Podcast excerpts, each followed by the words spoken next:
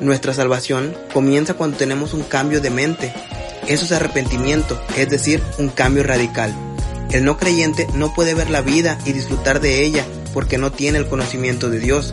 Por otro lado, el cristiano no puede seguir al mundo, ya que él ha experimentado el milagro de levantarse entre los muertos. Su vida no está vacía, sino llena de propósitos divinos.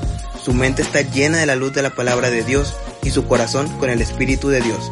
Segunda de Corintios 5, versículo 17 dice, esto significa que todo el que pertenece a Cristo se ha convertido en una persona nueva. La vida antigua ha pasado, una nueva vida ha comenzado. Así que no olvides que siempre debemos de ir por el camino de nuestra nueva vida en Cristo y vistámonos de las ropas blancas que Dios ha querido darnos al hacernos sus hijos.